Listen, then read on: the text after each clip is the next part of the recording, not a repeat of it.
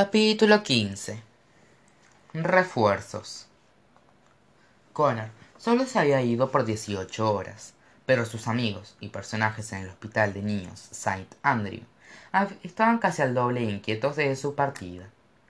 Era cerca de las 10 de la noche y todas las piratas, superhéroes, cyborgs, momias, personajes literarios y personajes de los cuentos de hadas estaban muy despiertos. Cada hora que pasaban en la sala se sentían como si fueran como si fuera más larga que la anterior. Ansiaban hacer algo productivo, ya que se estaban quedando sin cosas para entretenerse. Una vez terminada la maratón de Yo Amo Lucy, las piratas de Estriboria encontraron una telenovela en el Telemundo. Salircito Castaños, el almirante Jacobson y toda la tripulación de la llama Dolly no podían apartar la vista de las actuaciones apasionadas de los actores. Sentían que su rostro se sonrojaba con cada historia escandalosa. ¿Alguien entiende algo? preguntó Wendy la tuerta. No entiendo nada, pero siento todo, contestó Sidney Saltarina. Al otro lado de la sala, los personajes de las aventuras del chico dirigible pasaban el tiempo enseñándoles a los personajes del bosque de Sherwood a apostar. No importaba cuántas veces Beowulf Rogers y su tía abuela, Emesh, repitieran las reglas. Los hombres alegres no parecían poder entender cómo jugar al póker. ¡Ajá! La suerte está de mi lado de nuevo, alardió Robin Hood. Tengo tres reyes y dos haces. Una suerte venciendo eso. Los arqueólogos bajaron sus cartas antes de poder siquiera verlas. Robin, por enésima vez, no tienes que revelar tus cartas hasta el final de la partida, dijo Beau. El punto es hacernos creer que tienes una buena mano. No, no tienes que andar diciéndola. El príncipe de los ladrones soltó una risa arrogante. Pero los he engañado, dijo, y reveló sus cartas. Admiren esta pareja de dos. No solo los he embaucado, sino que lo he hecho en tiempo récord. Me atrevo a decir que el aprendiz se convirtió en maestro. Ahora entréme mi premio. Los superhéroes de los hermanos estaban en el medio de una ronda calorada de adivinanzas con los exploradores especiales de Reina Galáctica. Llamarada, la Tigela y Muteo formaban un equipo, mientras que la Reina Cyborg, el comandante Salamanders y el profesor Peniques eran otro. ¡Es un elefante! exclamó Llamarada. Así es, dijo Muteo, y siguió avanzando rápidamente. Es un satélite, adivinó la tiguela. Sí. Muteo pasó al siguiente papel. Es una caja de juguetes, dijo Llamarada. Claro que sí, afirmó Muteo. Vaya que somos realmente buenos en esto. Pero es obvio que las vas a ir. que la. Que les va a ir bien, se quejó la reina Saibo. Te estás transformando literalmente en lo que te toca hacer. No entiendo cómo esto puede ser un juego justo. Mientras tanto, Trollbella jugaba al escondite con los niños perdidos del país de nunca jamás. La reina Troll contó hasta cien, y los niños se escondieron. Pero cuando terminó, en lugar de buscarlos, se sentó a mirar una revista. ¿Los vas a buscar? le preguntó el niño hojalata. Lo iba a hacer, pero tuve una epifenia. Epifanía, dijo Trollbella. Si quieres que los niños dejen de jugar conmigo, tengo que dejar de jugar con los niños. Incluso si es, el si es al escondite, le preguntó el leñador de. En especial si es el escondite, dijo Trollella, con total seriedad. ¿Quiénes somos en el campo de juegos? Somos en la vida, y ya me cansé de ser quien va por detrás. Si alguien quiere ser mi rey Trollin, entonces él tendrá que encontrarme a mí. Charlotte se paró junto a la ventana y observó a los personajes tomando aire afuera. Peter Pan y Rayo competían en varias rondas de una actividad cuestionable que llamaban ¿Quién puede volar más cerca de la luna sin desmayarse? Lester, la gallina bautizada, y Plugo recolectaban insectos en los alrededores del hospital.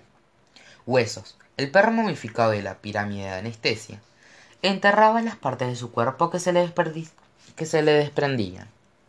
Sin saber de quién eran, Claudino las desenterraba y las enterraba en lugares diferentes. La felibris subió a un árbol se sujetó una rama boca abajo y le envió un beso de despedida a charlotte. Y luego su cuerpo suave se endureció lentamente hasta formar un capullo lo cual era realmente sorprendente dado que Connor nunca había mencionado nada sobre una metamorfosis. El gusano especial espacial incluso colocó un cartel que decía no molestar sobre una esquina de su crisálida sin había había mucho para distraerla nada podía quitar sus hijos de la cabeza. Cada hora que pasaba sin noticias de connor era una tortura más fuerte que la anterior. La comunicación tardía le hacía temer algo que había salido mal muy mal. Las puertas de la sala se abrieron y bob entró con una momia que se había escapado sin que charlotte lo notara mira lo que encontré en la sala de emergencias dijo bob. La momia tenía dos quemaduras grandes sobre las vendas que cubrían su, corazón. Qué le ocurrió a su pecho preguntó charlotte. Aparentemente dos paramédicos le encontraron deambulando en el, en el aparcamiento explicó.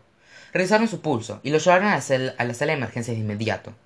Las enfermeras estaban tratando de revivirlo cuando llegué. Tuve que hacerlo firmar una orden de no rcp para que se detuvieran debía haber pasado caminado por al lado mío respondió charlotte. Estoy intentando mantener a todos ocupados mientras esperamos novedades de connor pero no hay mucho que puedan hacer. Sabes que las cosas se están poniendo aburridas cuando los muertos se van caminando. No seas tan dura contigo misma. Tienes muchas cosas en la cabeza. Lo que me lleva a preguntar tienes alguna novedad de connor nada dijo suspirando con pesadez. Intenté llamarlo una docena de veces pero no contesta sé que me preocupo por ellos constantemente pero no puedo luchar contra la sensación de que algo terrible ha ocurrido. Por primera vez en mucho tiempo siento que ambos me necesitan. Bob y charlotte se distrajeron cuando los piratas de estriboria comenzaron a quejarse de la televisión. Qué ocurre preguntó charlotte. Apareció una mujer en la pantalla y sacaron nuestro programa se quejó lucy bocapés. Y maría estaba a punto de, atrapar a josé siendo, siendo el infiel bob y charlotte miraron la pantalla para ver de lo que estaban hablando. La presidenta de los estados unidos catherine walker se encontraba sentada en su escritorio en el despacho oval a punto de transmitir una cadena nacional. Esa mujer es la presidenta explicó bob. Ella solo aparece en televisión cuando algo importante está ocurriendo pero es pasada la medianoche en la costa este dijo charlotte. Qué podría ser tan importante no lo sé. Suele el volumen amigas las piratas lo hicieron y todo el mundo en la sala se reunió junto a la tele. Los personajes que estaban afuera notaron que ocurría algo y se acercaron a ver qué era tan importante. La felibris incluso lo miró desde su capullo. Mis compatriotas estadounidenses dijo la presidenta walker en la, cámara. Estoy seguro de que han oído de la situación que se que se descadena en la ciudad de Nueva York. Hay muchos informes extravagantes circulando por los noticiarios y las redes sociales, por lo que permítame presentarles esos hechos y tranquilizar el frenesí. Ayer por la mañana, una fuga de gas masiva fue descubierta en la sede principal de la Biblioteca Pública de Nueva York. Las autoridades locales fueron enviadas de inmediato al lugar de los hechos y rápidamente ordenaron una evacuación de los alrededores. Luego analizaron con cuidado el daño a lo largo del día, han extendido la evacuación a toda la isla de Manhattan. Entiendo que esto pueda significar un inconveniente de proporciones descomunales, pero nada, repito, nada, es más importante que la seguridad de los ciudadanos estadounidenses. Les aseguramos que la situación está en las manos de profesionales altamente entrenados y no hay necesidad de entrar en pánico. Charlotte, instantáneamente, comenzó a entrar en pánico. No estaría tranquilizando el país si no hubiera nada de lo que preocuparse, dijo Charlotte. Ahora sé que no estaba siendo simplemente paranoica. Algo definitivamente está ocurriendo. Los muchachos están en peligro. Justo en ese instante, el teléfono de Charlotte comenzó a sonar en su bolsillo. Lo tomó y vio una llamada entrante de un número desconocido. Inmediatamente respondió la llamada y juró haber oído las voces de sus hijos al otro lado. Connor, ¿eres tú? Señora Gordon. Ah, gracias a Dios. Finalmente pude contactarla. He intentado tener señal desde hace horas, pero hay mucha gente usando sus móviles aquí. Al principio, Charlotte no reconoció la voz joven, pero estaba segura de que la persona se encontraba en una zona con mucha gente. ¿Quién habla? preguntó. Soy Mindy, Mindy McGlovsky, dijo Mindy. Y si es Truder Burgers, algo Cindy. Y Lindy Lankins, anunció Lindy. Wendy dio un aplauso y un chasquido para anunciar su presencia. Wendy Takakashi también está aquí con nosotras, dijo Mindy. Está hablando por el altavoz con la sagrada libre de la escuela secundaria Willow. Charlotte se sintió molesta de inmediato. Niñas, realmente no tengo tiempo para hablar de si eh, Alex y Connor están, están internados en el área 51. No tienen que hacerlo, dijo Mindy. Acabamos de ver a Conan y nos contó todos sus secretos familiares. Nuestra misión está completa. Ahora estamos totalmente al día. Y vaya que tiene suficientes dramas para llenar un programa de televisión. Un segundo. ¿Acá decir que viste a Connor? Sí, respondió Mindy. Estamos en la biblioteca con él y sus amigos. Ah, por cierto, no creo una palabra cuando alguien diga algo una fuga de gas. Eso definitivamente no es lo que está ocurriendo. Las noticias abrumaron a Charlotte, por lo que tuvo que sentarse. Las piratas apagaron el televisor para poder espiar su conversación. ¿En dónde está con él ahora? ¿Él y Alex estaban con ustedes? No, él y sus amigos fueron a buscar a Alex, pero no estoy segura de, que, de hacia dónde se marcharon, explicó Mindy. Y ahora que lo pienso, tampoco sé en dónde estamos nosotros. Luego de que saliéramos del túnel del metro abandonado, unos oficiales de policía nos subieron a un autobús y nos sacaron de la isla. Creo que estamos en Brooklyn, dijo Lindy. No, definitivamente está, es Queens, agregó Cindy. Wendy señaló un cartel que claramente decía que estaban en Hoboken, pero nadie le prestó atención. Es imposible saberlo, continuó Mindy. De todas formas, este puente raro apareció en la biblioteca y lleva directamente hacia el mundo de los cuentos de hadas. Supongo que un puñado de brujas salieron de este, y algo peor está por venir. Es como un episodio malo de Doctor Who. Conan nos pidió que llamáramos y que le dijéramos de que necesitan refuerzos. Dijo que ustedes sabrían qué hacer. Como un bombero al oír una alarma, Charlotte se puso de pie, tomó su bolso, la carpeta de cuentos de Conan, la antología de cuentos de, hadas y un frasco de porción portal. Salimos enseguida, dijo. Gracias por llamar, Mindy. De nada, respondió ella. Ah, ¿Y señora Gordon? Una última cosa. Mis amigos Libros y yo, con mucho gusto, aceptamos sus disculpas por habernos mentido durante todos estos años, siempre que les parezca apropiado. Charlotte colgó el teléfono antes de que Mindy pudiera terminar la oración. Regresó con el rostro y vio. y vio que estaban reunidos detrás de ella, desesperados por conocer los detalles de la llamada. ¿Y bien? preguntó el señor de hojalata. Con necesita, anunció Charlotte. No estoy segura cómo, pero las brujas cruzaban hacia el otro mundo, y el ejército literario no está muy lejos de hacerlo. Tenemos que ir a Nueva York y detenerlos antes de que destruyan la ciudad.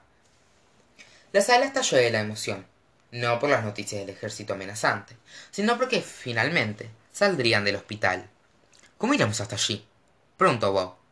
Tengo unas millas en mi tarjeta de pasajero recurrente, pero no son suficientes para todos nosotros. No tenemos que preocuparnos por el transporte, tonto, dijo Los hermanos. dijo Bolt. Los hermanos tenemos un jet. La tía Emish y yo tenemos un dirigible, añadió Beau Rogers. Los Sabres tenemos una nave intergaláctica, agregó el comandante Salamanders. Y nosotros tenemos la llama Dolly, el barco pirata más rápido de todo el Caribe, exclamó Sally recito Castaños. Los personajes se rascaron la cabeza ante la idea extraña de llevar un barco pirata por el país. Sally, la ciudad de Nueva York está a casi cinco mil kilómetros de distancia, le explicó Charlotte. No puede, no, puede, no puede llegar en barco. Ah, claro que sí, anunció Peter Pan. Haremos que el barco vuele con polvo de hadas, todo suficiente para hacer que eleve por los aires. Y, una vez que naveguemos por los cielos hacia la ciudad de Nueva York, rescataremos a Campanita del miserable Capitán Garfio. Derrotaremos a la bruja malvada del oeste y liberaremos a los Winkies y a los monos voladores de sus hechizos mágicos. Destronaremos a la reina de corazones y quizás obtengamos un corazón a cambio, dijo el leñador de hojalata. Quemaremos a las brujas espantosas en la hoguera, pero perdonaremos a las atractivas, dijo Robin Hood. Salvaremos a Mantecoso de las garras de la monstruosa Brie, dijo Trolella. Lo siento, es decir, de las malos. Charlotte apreciaba el espíritu de los personajes, pero sabía que estaban perdiendo el tiempo. Muy bien, suficientes declaraciones, dijo. Vamos a salvar al mundo. Pero antes de ir, que alguien vaya a buscar a la Filibris.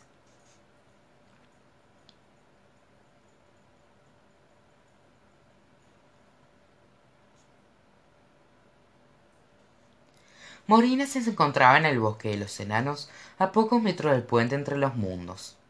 Más temprano ese día, había enviado un cuervo hacia el reino del norte con un mensaje para informarles a los emperadores literarios que la primera fase de su plan estaba completa les ordenó que la encontraran en el bosque con su ejército al mar, con sus ejércitos al amanecer, y, así, su invasión al otro mundo comenzaría. Pero, por alguna extraña razón, la bruja no había recibido una respuesta que confirmara que hubieran recibido el mensaje.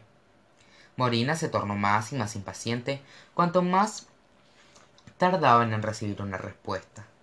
finalmente cuando ya habían pasado algunas horas llegó pero no fue la que estaba esperando el suelo comenzó a temblar y los árboles comenzaron a sacudirse mientras algo enorme avanzaba entre ellos. Pronto el sonido de muchas pisadas resonó a través del bosque acercándose cada vez más a la bruja. Pronto la bruja malvada del oeste la reina de corazones y el capitán garfio aparecieron en la distancia con sus ejércitos completos por detrás. Miles de winkies y soldados naipe formaron dos hileras muy bien destruidas distribuidas detrás de sus emperadores el jolly roger y su tripulación revoltosa avanzaba a la deriva por el aire sobre ellos como un globo gigante. Y el cielo alrededor del barco pirata estaba repleto de un enjambre de monos voladores. Los emperadores guiaron a sus ejércitos a través del bosque hasta encontrarse cara a cara con la bruja. Hola emperadores dijo morina. Qué sorpresa verlos tan pronto. No esperaba verlos hasta el amanecer espero que hayan recibido el mensaje con mis instrucciones.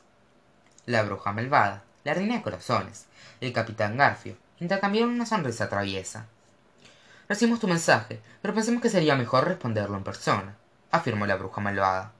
Ah preguntó morina hay algo mal para nada contestó el capitán garfio.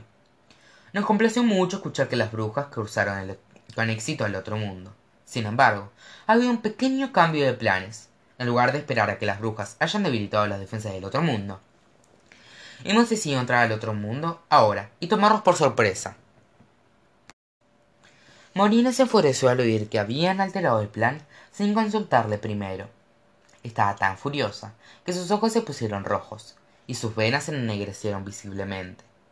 De todas formas la bruja intentó permanecer lo más tranquila posible sabiendo que los emperadores no responderían a su ira mis emperadores. Comprendo su ansiedad de invadir pero les suplico que se atengan al plan que he creado dijo. Si crecemos al otro mundo antes de que las brujas sean exterminadas estarán luchando contra las brujas y los ejércitos del otro mundo. Creo que podemos arreglarnos con una pandilla de brujas rió la bruja malvada. Por supuesto pero tal como le expliqué al principio será mucho más fácil asegurar la dominación si esperamos a que las brujas perezcan en basta de esperar gritó la reina de corazones queremos conquistar el otro mundo y queremos conquistarlo ahora. Hasta un lado o será la primera víctima de la noche. Morina sabía que no tenía sentido razonar con ellos. Los emperadores eran como niños que esperaban jugar con un juguete nuevo. Por más que quisiera detenerlos no era lo suficientemente poderosa para enfrentarse al ejército literario sola. Sin mucho entusiasmo se hizo un lado y les permitió a la bruja malvada a la reina de corazones y al capitán garfio y su ejército marchar hacia el puente. Los emperadores estaban cometiendo un error catastrófico al entrar al otro mundo antes de tiempo. Sin embargo morina sabía que su plan aún no estaba condenado al fracaso. Había alguien en la, en la ecuación que era tan poderosa como para derrotar a un ejército o a muchos ejércitos si se lo ordenaban bien. Por lo que la bruja permaneció tranquila mientras desplegaba su nueva estrategia si ella podía llegar a alex antes de que las brujas fueran derrotadas. Aún habría un chance de que morina tuviera éxito